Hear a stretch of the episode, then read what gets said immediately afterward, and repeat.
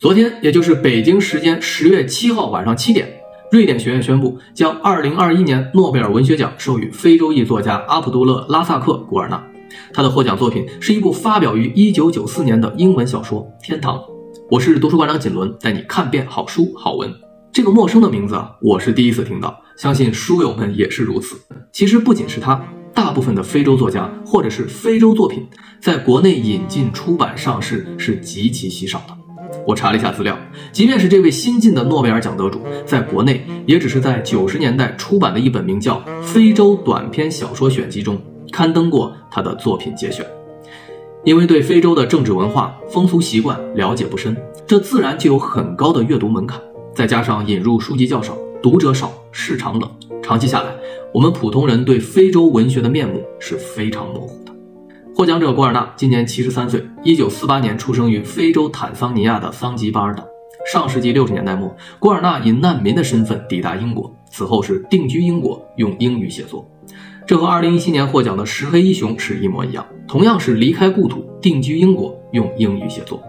本次获奖呢，瑞典学院给出的获奖理由是，他毫不妥协且富有同情心地揭露了不同文化和不同大陆鸿沟之间殖民主义的影响。和难民的命运，因为没有看过他的作品啊，所以我也不好评价，只是说一点自己的感受。近几年，诺奖的得主是越来越偏向小众，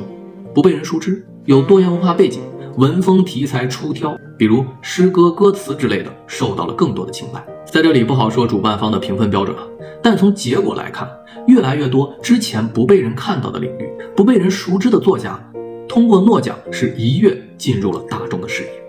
比如这次获奖的古尔纳，正是因为他作品中有大量的殖民历史和他的难民经历，这些不被主流文学所关注的角落，失去祖国的悲痛和新文化融合之间的矛盾，是他创作的起源。从这些角度来说，诺奖给到这类的作家是具有象征意义的。但是，如果作品的文学水平、作家的功底、文字的深度和读者的共鸣感不再成为重要的考评标准，仅仅只是为了给象征意义让路的话，我觉得这是否有点舍本逐末呢？我是锦纶，下期见。